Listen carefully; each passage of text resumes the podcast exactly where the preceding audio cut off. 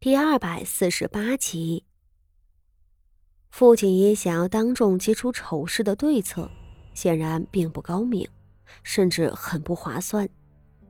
而对于孙嫂子来说，她的主子是傅锦仪，她最担心的还不是傅家上下，而是傅锦仪。傅锦仪是傅柔仪的亲妹妹，又是即将出嫁到国公府的准儿媳。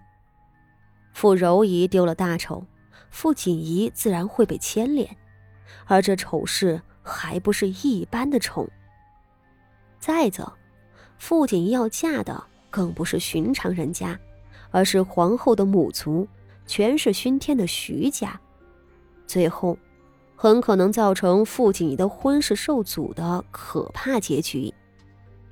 徐家若是嫌弃的话，以此为借口退婚。傅家是半个字都说不出来的。孙嫂子对此担忧不止。好在傅锦仪可不是那顾头不顾尾的人，他心思细密，在做决定之前早已经有了万全的对策。自然是不能让二姐姐的丑事宣扬出去。他笃定道：“孙嫂子，你放心吧，这件事情。”我自有分寸。孙嫂子听着狐疑，倒也不好多问。不过片刻，远远的看见牡丹园了。傅锦仪停下脚步，咱们就在这里等着，不必过去了。他吩咐着，一必在附近一个视野开阔的凉亭底下悠闲坐下。孙嫂子和谷雨。七夕等跟来的心腹们，都满面费解，不知傅锦仪筹谋了什么。傅锦仪一点也不着急，下人们倒是满脸焦灼。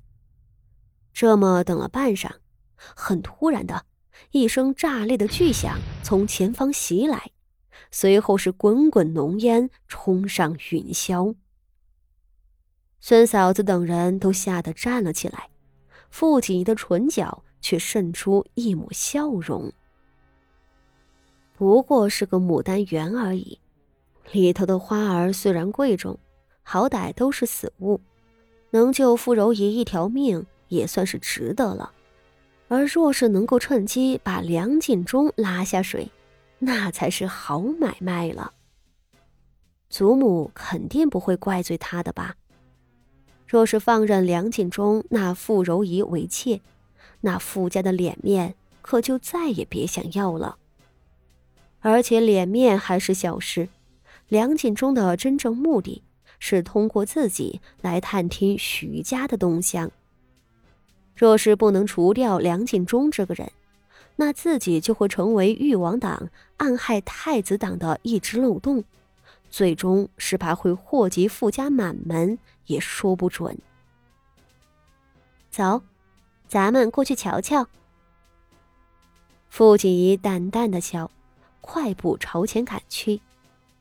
很快，他看见了越发浓重的火苗和焦黑的烟雾，那一声炸裂，很快点燃了所有能燃烧的东西，而花圃里的植物显然是最先遭殃的。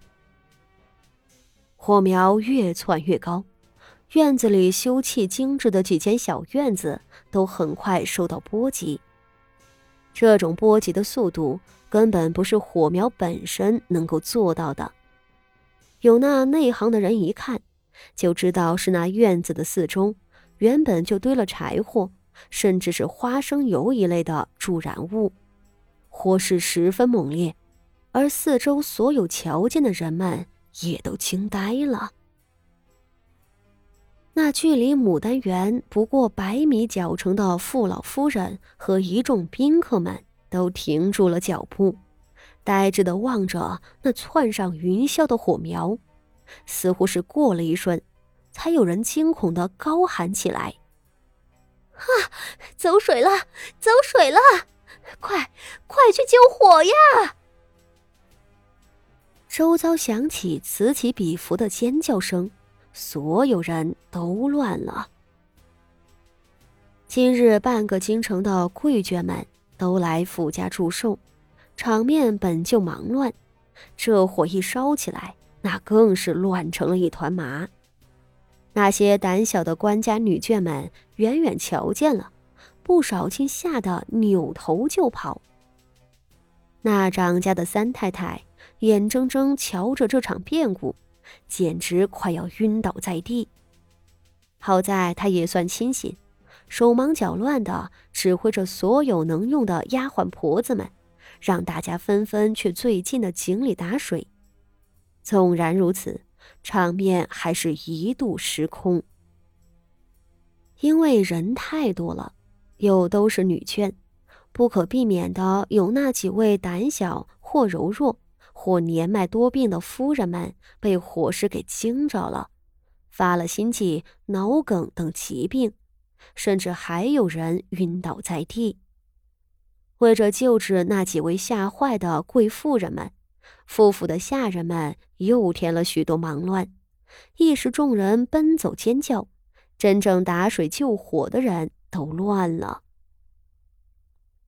好在这时候傅老夫人在场，他大风大浪都没少见，此时非但没有被吓出病，瞧着三太太无力控场，他自个儿还站出来了，他立即命令道。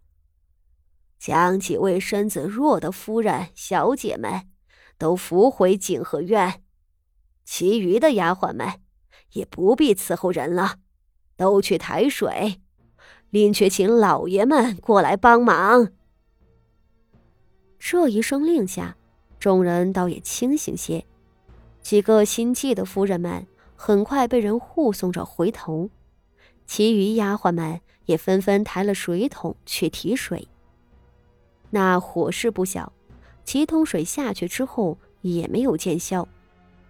而傅老夫人又想起了什么，再次急急的吩咐道：“这园子里不知还有没有人困在里头，快，先去救人。”众人忙着救火救人，而如同傅老夫人所料。那着火的院子里有两个婆子尖叫着钻了出来，两个人头上、脸上都被烟熏黑了。看见里头有人，三太太又是吓得不轻，慌忙亲自询问道：“里头只有你们两个吗？还有没有旁人？都有谁在里头？”这两个婆子却不是傅家的人，而是傅家仪手底下的。两人是最先跑出来的，里头梁大总管和傅家仪、傅柔仪他们都还困着呢。可他们哪里敢说出实情，支支吾吾道：“还有，还有人的，我们两个也不知是谁，呃反正是有人。”